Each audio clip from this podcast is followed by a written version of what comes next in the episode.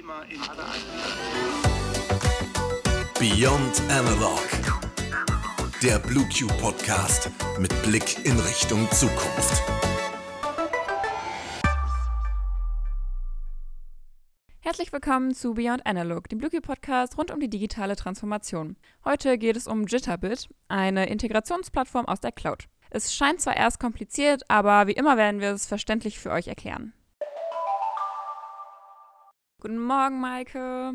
Guten Morgen. So, bist du bereit? Heute haben wir ja mal ein bisschen schwerere Kosten, ne? Ja, für uns zumindest, ne? Für IT-Experten ist das ja der ganz normale Alltag. Ach was, wir kriegen das auch hin. Heute geht es nämlich um Jitterbit, eine Integrationsplattform. Und zwar aus der Cloud heraus. Aber keine Angst, wir sprechen das hier heute einfach mal auch für Laien. Was anderes, äh, ja, wäre für uns wahrscheinlich auch gar nicht möglich, ne? True. Da bräuchten wir einen unserer Experten für. Aber um ehrlich zu sein, von genau so einem wurden wir vor der heutigen Folge auch ein bisschen geupdatet. Danke an dich, Torben. Wir wollen hier ja auch nur korrekte Informationen preisgeben. Also erstmal Step by Step. Fangen wir mal bei der Bezeichnung Integrationsplattform an. Das beschreibt nämlich die Grundfunktion von Jitterbit. Es integriert verschiedene Systeme bzw. Services oder Datentöpfe. Wenn man beispielsweise Systeme hat, die jetzt mal vereinfacht gesagt nicht miteinander reden, dann werden die durch Jitterbit verbunden. Ein Beispiel dafür wäre, dass ein Unternehmen ein CRM-System hat, also ein System mit Kundendaten, und auf der anderen Seite ein ERP, also ein System mit Auftrags- und Produktionsdaten. Die will man ja am besten kombinieren, damit man alles auf einen Blick hat. Und vor allem will keiner die gleichen Daten in zwei Systemen von Hand eintragen müssen. Das produziert nämlich nur Fehler und Datenstände, die alles andere als gleich sind. Die Daten gehören ja auch irgendwie zusammen. Also klar sind sie auch einzeln relevant und daher ja auch in verschiedenen Systemen gespeichert. Aber man kann eben durch die Kombination der Daten einen ganz neuen Informationsgehalt daraus schöpfen.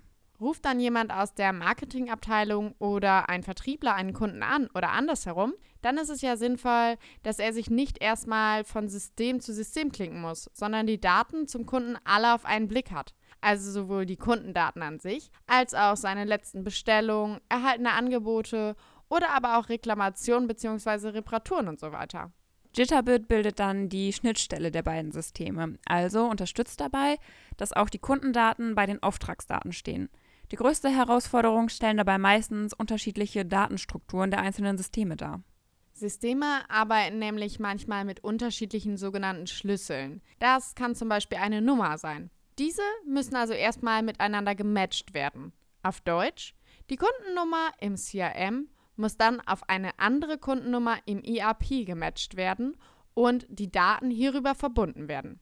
In vielen Unternehmen ist es leider nicht so, dass Kunden immer die gleichen Nummer in allen Systemen haben. Und je nach System gibt es dann auch noch technische IDs, sozusagen systeminterne Kundennummern, die ebenfalls gematcht berücksichtigt werden müssen. Aber das reicht jetzt, weil wir wollten ja nicht zu technisch werden. Jedenfalls müssen diese Systeme mit den Kundennummern immer synchronisiert werden. Synchronisiert und kopiert. Also auch hier passt dann wieder die Bezeichnung Schnittstelle eigentlich perfekt, da Jitterbit dann eben die unterschiedlichen Datenbeschriftungen in eine Sprache übersetzt und dann in die jeweiligen Systeme kopieren kann. Das Programm verbindet also, aber dient nicht selbst der Speicherung. Das ist vielleicht auch noch ganz wichtig zu wissen. Oh ja, zum Speichern dient Jitterbit nicht. Wie du ja schon gesagt hast, es transportiert die Daten lediglich und greift sozusagen in einen Eimer, holt was raus, dann in den anderen und legt die Sachen dort ab. Also jetzt nochmal kurz und knapp. Jitterbit könnte man auch als Datendrehscheibe mit einer Übersetzungsfunktion betiteln. Das hast du ziemlich gut bezeichnet, aber Jitterbit kann noch mehr. Die Plattform kann auch APIs für Systeme bauen, die selbst keine Schnittstellen haben. APIs sind sogenannte Application Programming Interfaces, also ganz einfach eine Programmier- bzw. Universalschnittstelle. Sowas hilft zum Beispiel, wenn Unternehmen Systeme haben, die nicht internetfähig sind.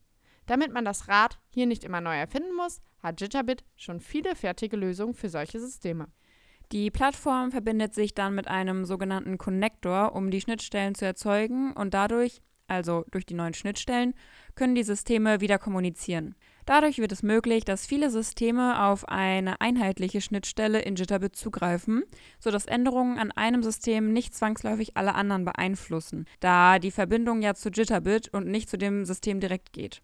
Hier muss man eventuell nur Jitterbit quasi die Anpassung des anderen Systems eben beibringen, statt dass man alle anderen Systeme ändern muss. Eine echte Ersparnis an Zeit, Geld und Nerven und ein großer Zugewinn an Flexibilität und Zukunftssicherheit, da Systeme, die nicht internetfähig sind, es dann eben doch sind. Natürlich immer unter der Wahrung der Sicherheit. Ein weiteres und jetzt auch unser letztes Beispiel ist die Verknüpfung von Jitterbit mit CRM-Systemen oder eben auch die Verbindung mit anderen Marketing-Automatisierungen wie dem Newsletter oder E-Mail-Versand. Ein CRM-System ist zum Beispiel Salesforce. Das sollte euch ja schon aus einer anderen Podcast-Folge bekannt sein.